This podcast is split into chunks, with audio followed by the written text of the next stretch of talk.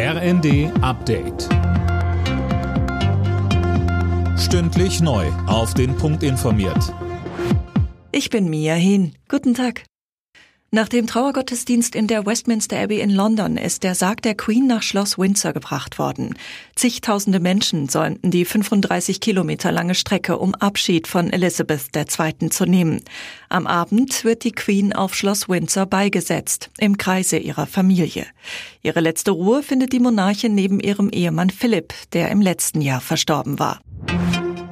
Nach Berichten über weitere mutmaßliche russische Kriegsverbrechen in der Ukraine streitet Moskau die Verantwortung ab.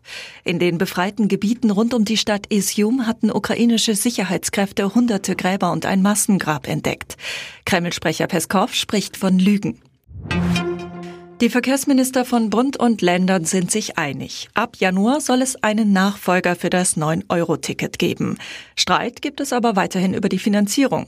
Eine Arbeitsgruppe soll jetzt bis Mitte Oktober eine Lösung finden.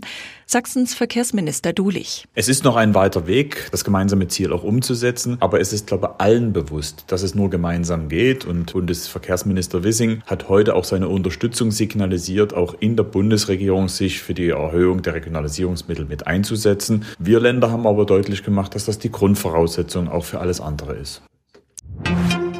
Informatik soll Pflichtfach an Schulen werden. Dafür sprechen sich Experten der Kultusministerkonferenz aus. Schon im Kita-Bereich sollte das Thema demnach verpflichtend in den Bildungsplänen sämtlicher Bundesländer verankert werden, heißt es in einem Maßnahmenkatalog. Alle Nachrichten auf rnd.de